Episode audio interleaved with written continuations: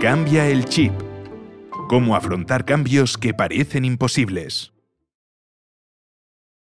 Introducción. A lo largo de nuestra vida aceptamos muchos cambios importantes. El matrimonio, los hijos, las nuevas tecnologías o los nuevos trabajos. No obstante, algunos hábitos los consideramos innegociables. Los fumadores siguen fumando y los niños siguen engordando demasiado. Hay cambios fáciles y cambios difíciles. Esto es así porque el corazón y la mente están en conflicto. Por una parte está el lado emocional, nuestro lado instintivo, que siente dolor y placer. Por otra está el racional o reflexivo, que delibera, analiza y mira hacia el futuro. Uno quiere un cuerpo escultural y aprovechar el tiempo para aprender idiomas y el otro comerse una tarta y ver un rato la televisión. El racional se opone con firmeza a cualquier cambio de la rutina. El emocional ansía tener siempre nuevos retos. Nuestro lado emocional es un elefante y el racional su jinete. Encaramado sobre el elefante, el jinete sujeta las riendas y parece ser el líder. Pero el control del jinete es precario, porque es muy pequeño comparado con el elefante. El ansia del elefante por la gratificación inmediata es lo opuesto a la fortaleza del jinete, que tiene capacidad para ver a largo plazo, planificar y pensar más allá del momento. Pero el elefante también tiene fortalezas enormes y el jinete debilidades muy serias. El territorio del primero son las emociones, el amor, la compasión, la simpatía y la lealtad o el instinto de proteger a sus hijos. Para progresar hacia un objetivo hay que contar con la energía y la determinación del elefante. El jinete, en cambio, no deja de darle vueltas a las cosas, tiende a analizar y pensar excesivamente en ellas. En el contexto de la gestión, si queremos que las cosas cambien, tenemos que apelar tanto al jinete como al elefante. El primero aporta planificación y la dirección, y el segundo, la energía. Por lo tanto, si llegamos a los jinetes de nuestro equipo, pero no conseguimos llegar a los elefantes, nuestro equipo tendrá comprensión sin motivación. Si llegamos a los elefantes pero no a sus jinetes, tendremos pasión sin dirección. En ambos casos, los errores pueden paralizar la ejecución. Un elefante reticente y un jinete que piense demasiado pueden hacer que no se produzca ningún cambio. Pero cuando van al unísono, el cambio es fácil. En este libro, Chip Heath y su hermano Dan, dos reconocidos especialistas en comportamiento organizacional, nos explican cómo alinear el jinete con el elefante para que los cambios que emprendamos nos resulten más placenteros y obtengamos mejores resultados.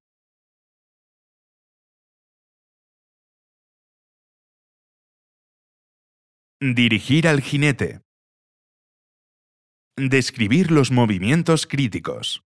Nos sentimos más cómodos y tranquilos, con menos opciones, cuando nuestras rutinas nos hacen funcionar en modo de piloto automático.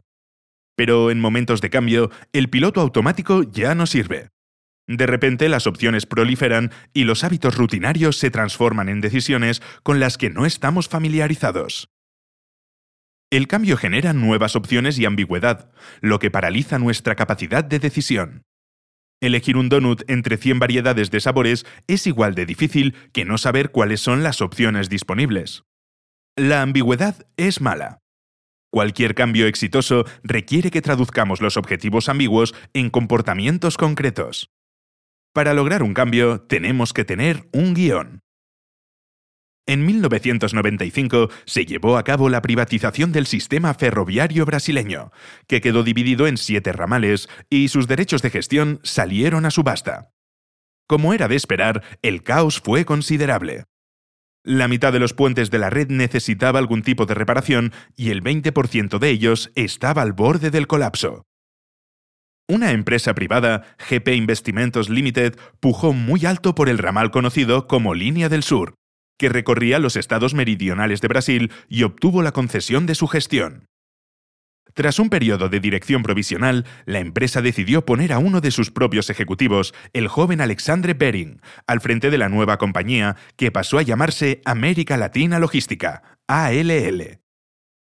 El sistema ferroviario que compró GP era un caos y cuando Bering y su equipo asumieron el mando, con personal y prioridades nuevas, el caos resultó ser aún mayor. La parálisis de decisión habría sido inevitable si Bering no hubiera dejado claro lo que había que hacer exactamente. Su máxima prioridad era salvar a LL de su precario y ruinoso estado financiero. Para conseguirlo, tanto él como su director financiero, Duilio Carciolari, definieron cuatro reglas que iban a regir las decisiones de inversión de la compañía. En primer lugar, únicamente se invertiría dinero en proyectos que aumentaran los ingresos de ALL a corto plazo. En segundo lugar, la mejor solución a cualquier problema era la que, en principio, iba a costar menos dinero, incluso si a largo plazo acababa costando más e incluso si era una solución de menor calidad. En tercer lugar, se daría prioridad a las opciones que permitieran resolver un problema con rapidez sobre las opciones más lentas que permitieran soluciones mejores, pero más a largo plazo. Y en último lugar, era mejor reutilizar o reciclar materiales existentes que adquirir materiales nuevos. Bering no podía permitirse el lujo de planificar a largo plazo. Necesitaba que los suyos avanzaran cuanto antes en una nueva dirección, con la esperanza de que ALL pudiera ganar el tiempo suficiente para llevar a cabo una transformación total. Al concentrarse en los movimientos más importantes, hizo que para los suyos fuera más fácil cambiar de dirección.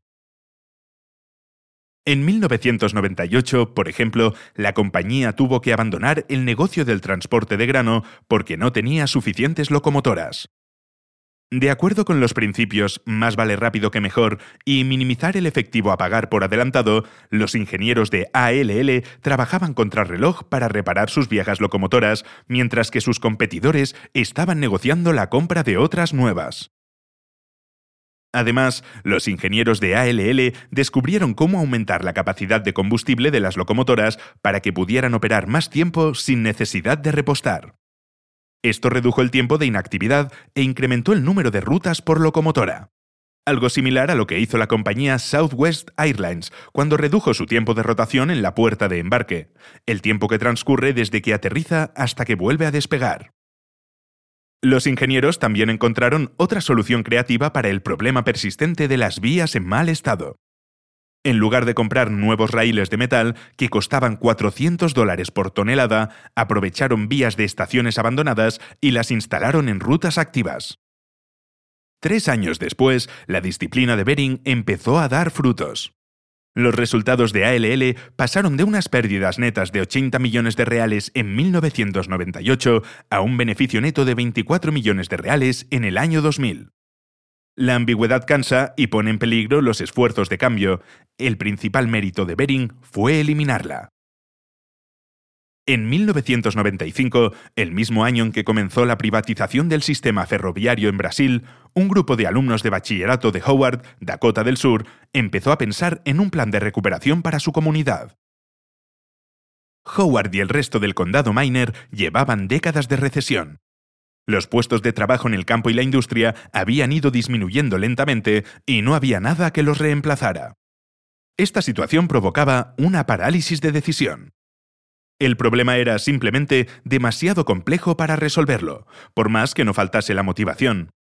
El elefante de la comunidad estaba dispuesto a moverse, pero no sabía hacia dónde. Los estudiantes analizaron la situación, hicieron una encuesta y descubrieron, entre otras cosas, que la mitad de los residentes compraba fuera del condado. Estaba claro que si el condado Miner tenía que renacer, había que proporcionar un fuerte impulso a su economía. Los estudiantes descubrieron que había que gastar el dinero de manera local y así mantener los dólares de Miner en el propio condado. Para la presentación de sus conclusiones ante la comunidad, los estudiantes habían preparado una impresionante cantidad de hojas de cálculo, cuadros y gráficos. No obstante, se preocuparon por simplificar todos estos datos en un hecho simple y sorprendente. Habían calculado que si los residentes de Howard gastaban tan solo un 10% más de sus ingresos localmente, impulsarían la economía local en 7 millones de dólares. La audiencia quedó impresionada, y la presentación fue mejor de lo que todos esperaban. Los alumnos habían redactado el primer movimiento crítico y los residentes respondieron inmediatamente gastando más dinero en el condado. Un año después, la cantidad de dinero gastada en el condado excedió todas las expectativas. Se habían más que duplicado. El cambio tuvo un efecto dominó. De inmediato, como el condado estaba recaudando más impuestos, tenía más dinero para financiar las otras propuestas que los grupos locales habían considerado. El pueblo de Howard se convirtió en sede de empresas del siglo XXI, como la de un productor de carne orgánica o una de reparación de turbinas eólicas. Para el jinete, un problema grande o importante requiere una solución grande. Pero si la solución es tan compleja como el problema, no cambiará nada. Hay que evitar que el jinete caiga en la introspección y darle un guion que le diga cómo tiene que actuar. Los éxitos de los ferrocarriles brasileños y del condado de Miner tuvieron la suerte de contar con una dirección clara. Apuntar al destino. Nuestro primer instinto, en muchas situaciones de cambio, es ofrecer datos al jinete, decirle qué es lo que hay que cambiar y ofrecerle cuadros y gráficos que lo demuestren. Esto le encanta al jinete, empieza a repasar los datos, a analizarlos, a buscar lagunas y a debatir con nosotros las conclusiones que hayamos sacado. La fase de análisis le resulta más gratificante que la de la puesta en práctica, y eso es peligroso para el cambio, sin embargo, cuando apuntamos a un destino atractivo, el jinete empieza a usar sus fortalezas para averiguar cómo llegar hasta allí. Las postales de destino, imágenes de un futuro que el trabajo duro puede hacer posible, pueden ser tremendamente inspiradoras y tener una gran resonancia emocional. Por ejemplo, un objetivo general como llevar una vida más sana tiene que ser necesariamente impreciso y esa ambigüedad hace que nos resulte fácil racionalizar el fracaso. Una solución a ese problema es definir objetivos emocionalmente atractivos a la vez que inequívocos.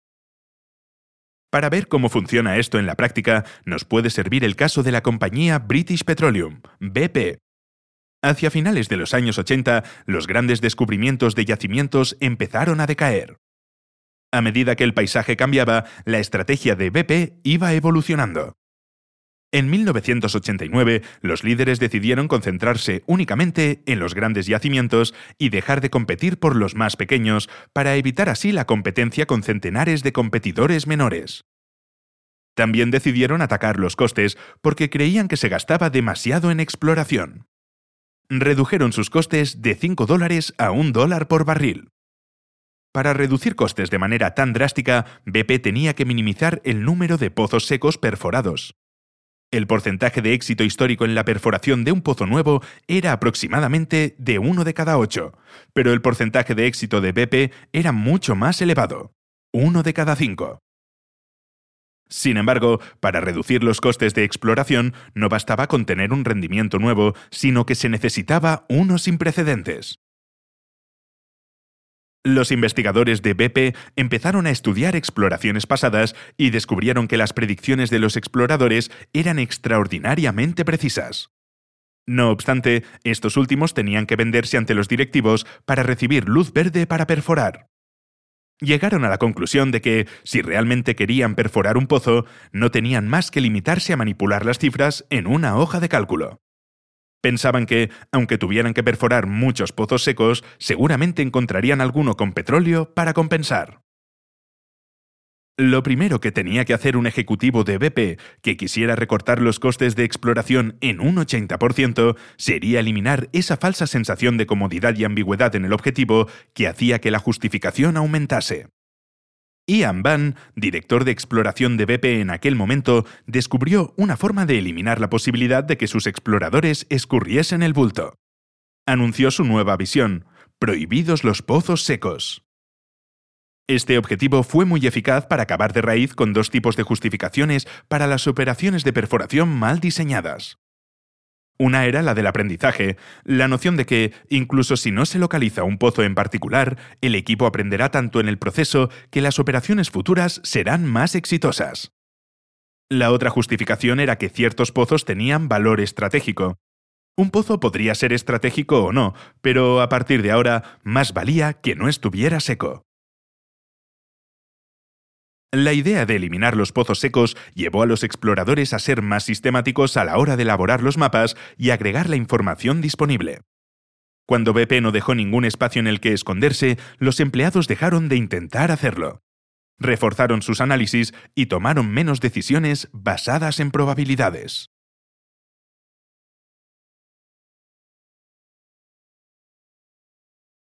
Motivar al elefante.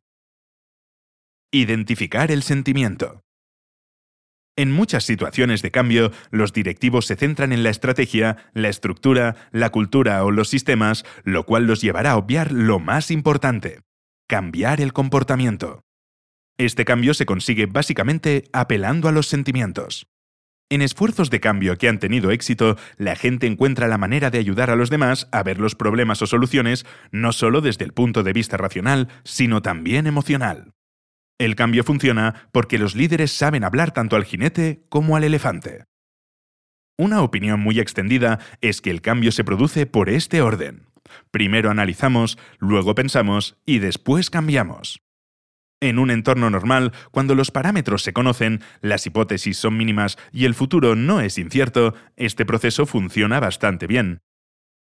Pero en situaciones de grandes cambios, los parámetros no se conocen muy bien y el futuro es incierto. Debido a la incertidumbre que genera el cambio, el elefante es reacio a moverse y los argumentos analíticos son de poca ayuda. Por ejemplo, si una persona no está segura de casarse con su pareja, será difícil convencerla hablándole de las ventajas fiscales y de los impuestos que puede ahorrarse. En casi todos los esfuerzos de cambio exitosos, la secuencia de cambio no es analizar, pensar, cambiar, sino ver, sentir, cambiar hay que presentar pruebas que generen algún tipo de sentimiento. Puede tratarse de una visión molesta de un problema o una esperanzadora de la solución. O cualquier otra cosa que afecte emocionalmente. Para preparar las presentaciones para sus colegas de Target, Robin Waters, directora de diseño de la cadena, se basó en la filosofía ver, sentir, cambiar. Waters necesitaba que los responsables de compras se emocionaran con los colores vivos, que iba a ser la tendencia dominante para la nueva temporada. Pero estos se movían en función de los números, revisaban las ventas de los años anteriores y comprobaban que las mercancías con colores vivos no se habían vendido bien. Por eso Waters tuvo que ser muy creativa. Fue a la juguetería Fau Schwarz, en la que pueden encontrarse M&M's de todos los colores posibles, y compró unas bolsas enormes llenas de M&M's de colores brillantes para sus primeras reuniones. También llevó muestras del recientemente lanzado iMac de Apple, de color lima, fresa, verde y naranja, que causó una auténtica sensación. En las reuniones, Waters mostraba a un responsable de compras la foto de una colección de polos y decía, ¿Ves? Tienen tres de color neutro, uno amarillo claro y luego añaden el azul eléctrico para destacar. Después montaba una exposición para que los responsables de compras pudieran ver por sí mismos de qué manera destacaba el azul. Y al poco tiempo, ese polo de color azul eléctrico aparecía en la tienda Target como parte de la nueva colección. Waters pensó detenidamente en lo que veían sus colegas porque sabía cómo quería que se sintieran dinamizados, esperanzados, creativos y competitivos, entusiasmados de formar parte de la misma tendencia que Steve Jobs y Apple.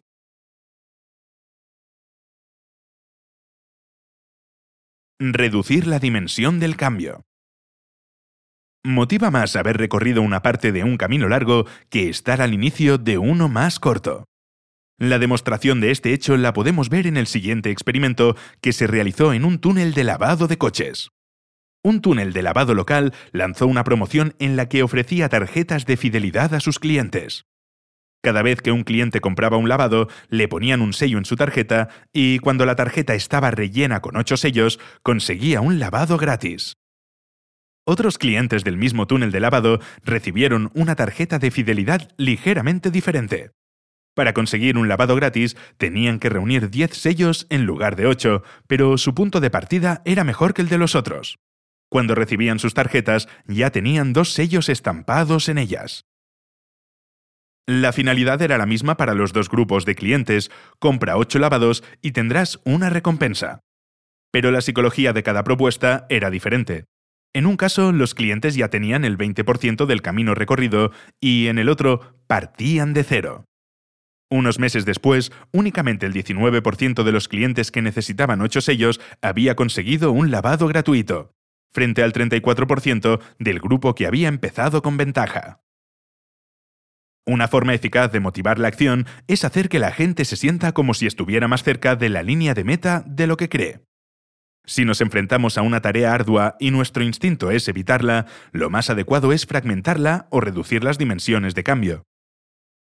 Se trata de hacer un cambio lo suficientemente pequeño para que pueda contribuir a conseguir una victoria. Cuando una persona limpia una habitación o salda una deuda pendiente, sus temores se disipan y empieza a avanzar rápidamente como una bola de nieve. Entonces, una manera de reducir el cambio es, por tanto, limitar la inversión requerida. Solo 5 minutos de limpieza, solo una deuda pequeña. Otra es conseguir pequeñas victorias o hitos que sean factibles. Los objetivos pequeños llevan a conseguir victorias pequeñas, y las victorias pequeñas suelen desencadenar una espiral de comportamientos positivos. Los grandes cambios proceden de una sucesión de pequeños cambios. No importa que estos últimos parezcan casi triviales, lo importante es conseguir que el elefante se mueva, aunque al principio sea lento. Por ello, es preferible que le digamos a nuestra pareja que pague la factura de la luz en vez de que cancele su tarjeta de crédito o a un alcohólico que deje de beber durante las próximas 24 horas en vez de para siempre. El elefante no tiene ningún problema para conquistar esos pequeños hitos y cuando lo hace, con cada paso nuevo que da, se siente menos asustado y reacio porque las cosas están funcionando. El camino que empezó con pavor está evolucionando lentamente hacia un sentimiento de confianza y orgullo. Y al mismo tiempo que va disminuyendo la dimensión del cambio, el elefante va creciendo.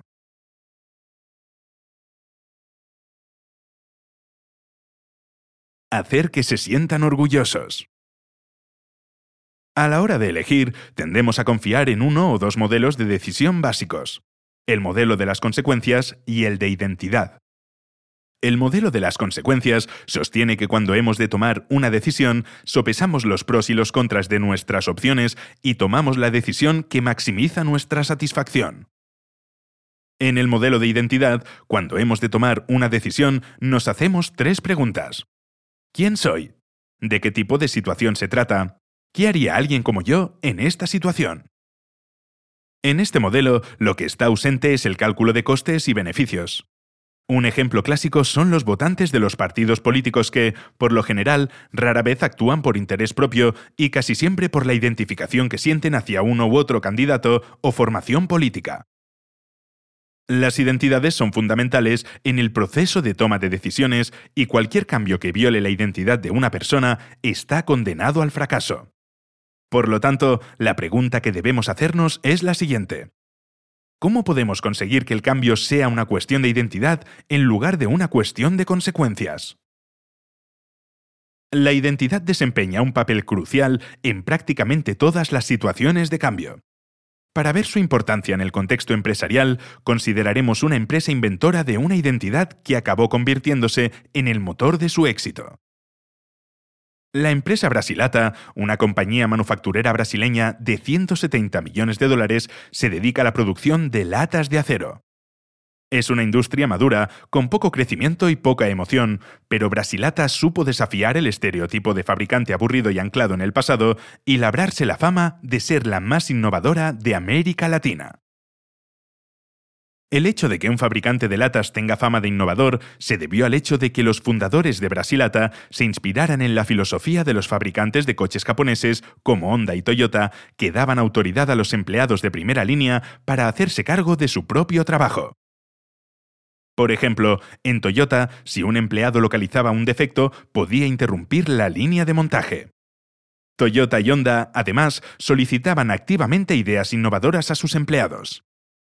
En 1987, los fundadores de Brasilata lanzaron un programa de innovación entre sus empleados inspirado en las dos empresas japonesas. Una nueva identidad era el núcleo del programa. Los empleados de Brasilata empezaron a llamarse inventores, y cuando se incorporaban se les pedía que firmaran un contrato de innovación. En él se les animaba a estar atentos a cualquier innovación o idea potencial para mejorar productos o procesos de producción y reducir los costes del sistema. Los procedimientos desarrollados en la empresa hicieron que fuera muy fácil para los inventores proponer sus ideas. El programa tuvo tanto éxito que superó todas las expectativas. En 2008, los empleados presentaron una media de 145,2 ideas por inventor. Esa cifra situaba a Brasilata al mismo nivel que los marcadores de tendencias japoneses que habían inspirado el programa. La identidad de inventor que creó la empresa fue lo que impulsó su éxito y la satisfacción de sus empleados. Ningún empleado de Brasilata había nacido inventor. Les hablaron de la identidad y les gustó. Parecía un reto que merecía la pena aceptar. Ser inventor se había convertido para ellos en una fuente de orgullo y fortaleza.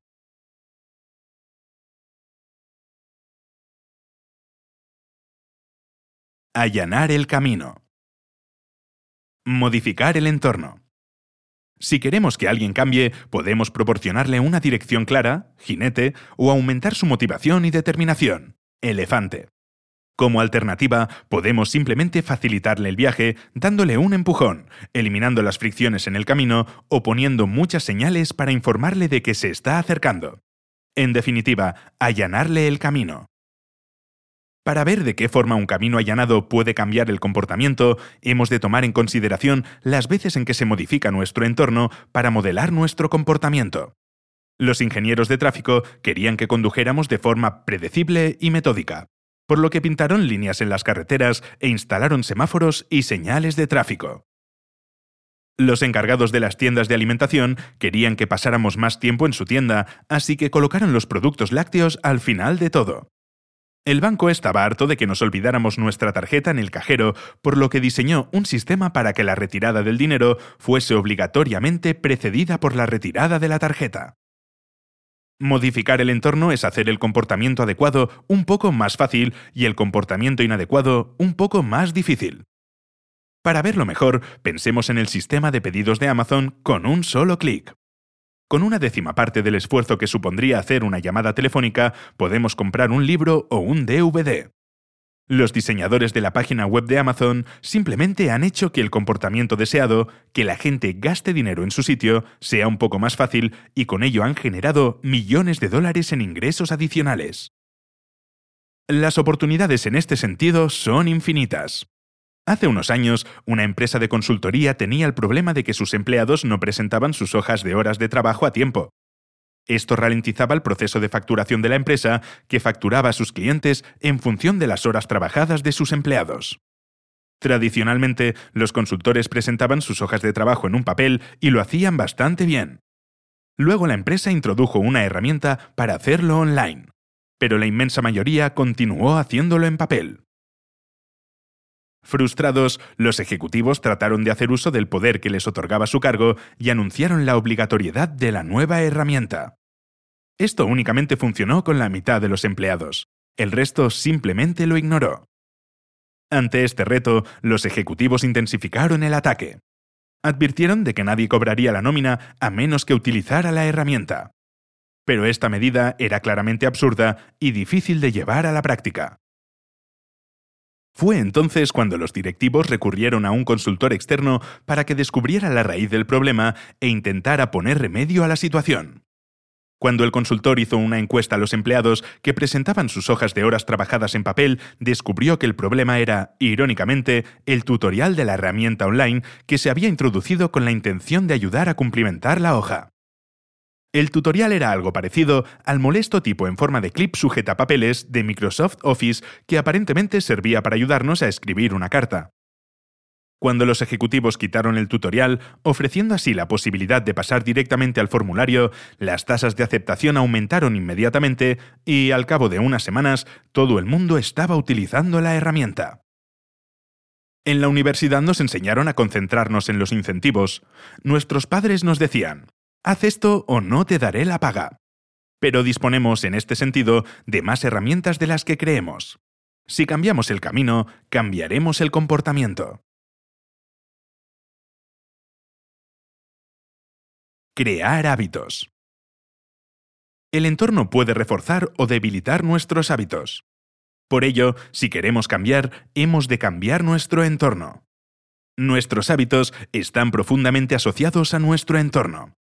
Según un estudio sobre personas que han hecho cambios en sus vidas, el 36% de los cambios exitosos se asociaban a traslados a una nueva ubicación y únicamente el 13% de los cambios no exitosos incluían un traslado. Pero crear un hábito no solo tiene que ver con el entorno, también es mental. Sería muy difícil cambiar el entorno de forma que nos obligara a aprender a tocar el piano, por ejemplo. Para crear un hábito que favorezca el cambio que estamos intentando hacer, fundamentalmente tenemos que tener presentes dos cosas. El hábito tiene que favorecer nuestra misión y el hábito tiene que ser fácil de adoptar. El general William Gus Pagonis dirigió la operación de logística en la Guerra del Golfo bajo el mando del presidente George H.W. Bush. Pagonis era responsable de mover 550.000 soldados y su equipamiento por todo el mundo disponer de lo necesario para servir 122 millones de comidas, suministrar 4,9 billones de litros de combustible y otras tantas cosas por el estilo. Una comunicación clara y eficiente en este sentido fue esencial. Cada mañana, el general Pagonis tenía una reunión que empezaba a las 8 de la mañana y terminaba a las 8 y media. Su innovación consistía en introducir dos cambios importantes en esta rutina. En primer lugar, abrió la reunión a todo el mundo y obligó a que hubiera, como mínimo, un representante de cada grupo funcional. De ese modo, se aseguró un intercambio libre y abierto de información por toda la organización. En segundo lugar, obligó a todos los presentes a permanecer de pie durante toda la reunión, pues descubrió que las cosas fluían mucho más deprisa. Cada uno decía todo lo que tenía que decir y luego, inmediatamente, pasaba el testigo al siguiente. En raras ocasiones, cuando alguien empezaba a alargarse demasiado, la presión del grupo era tal que la conversación rápidamente volvía a centrarse. Una reunión de pie no garantizaba visión, claridad y eficiencia en la ubicación de medio millón de tropas, pero los favorecía y era gratis. Cuando el cambio es difícil de adoptar, crea su propio problema de cambio independiente. Por ejemplo, si estamos intentando hacer más ejercicio y decidimos crear el hábito de ir al gimnasio, únicamente estaremos cambiándole el nombre al problema esencial. Sería más productivo intentar empezar creando un hábito más fácil, como prepararse la ropa de deporte antes de acostarse o pedirle a un amigo que realmente haga ejercicio que nos recoja de camino al gimnasio. Para allanar el camino hay dos estrategias fundamentales, modificar el entorno y crear hábitos. Una herramienta que combina perfectamente estos dos enfoques es la humilde lista de tareas. Utilizar una lista de tareas nos puede parecer mundano, rutinario o burocrático, pero es un instrumento que puede cambiarlo todo, incluso salvar vidas. Los pacientes de la UCI suelen llevar vías intravenosas a través de las cuales reciben la medicación que necesitan. Si estas vías se infectan, pueden surgir complicaciones importantes. Frustrado por estas infecciones de las vías, el doctor Peter Pronovost del Johns Hopkins University elaboró una lista de tareas para enfermeras que contenía indicaciones muy claras. Hay que lavarse bien las manos antes de insertar una vía. Hay que desinfectar la piel del paciente con antiséptico en el punto de inserción, etc. La lista no tenía nada nuevo ni polémico, pero sus resultados fueron sorprendentes. Cuando se puso en práctica en la UCI de varios hospitales de Michigan durante un periodo de 18 meses, las infecciones causadas por las vías desaparecieron casi por completo, lo que ahorró a los hospitales unos 175 millones de dólares en el tratamiento de las complicaciones asociadas. Algo tan simple como las listas puede tener un impacto muy fuerte porque educan a las personas en lo que es mejor, mostrándoles una forma incuestionable de hacer las cosas. Además, su cumplimiento reduce la probabilidad de error.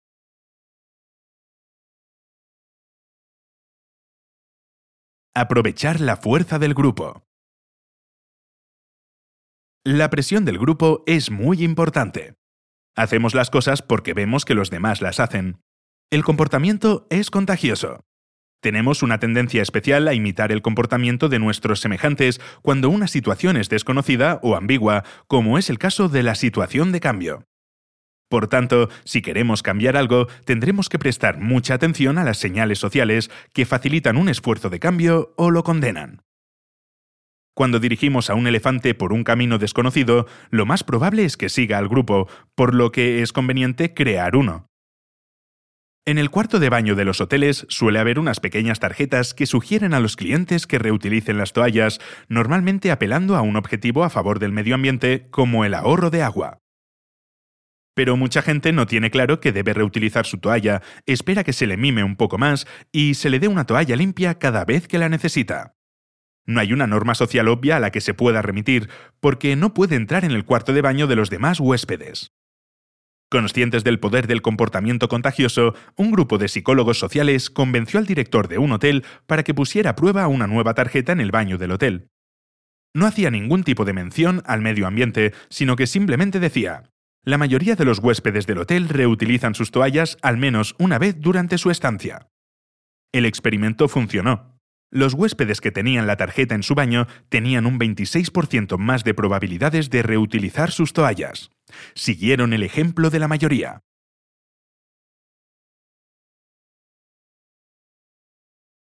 Conclusión. Los grandes cambios pueden empezar con pasos muy pequeños. Los pequeños cambios tienden a ir sumándose. Esto no significa que el cambio sea fácil, pero tampoco siempre es difícil. En ciertos sentidos, el cambio está en todas partes, en otros es poco probable. Sin embargo, una cosa es cierta. Por lo general, cuando el cambio funciona, suele seguir un determinado patrón. Cuando una persona cambia, tiene una dirección clara, mucha motivación y un entorno propicio. En otras palabras, cuando el cambio funciona es porque el jinete, el elefante y el camino están alineados en su apoyo.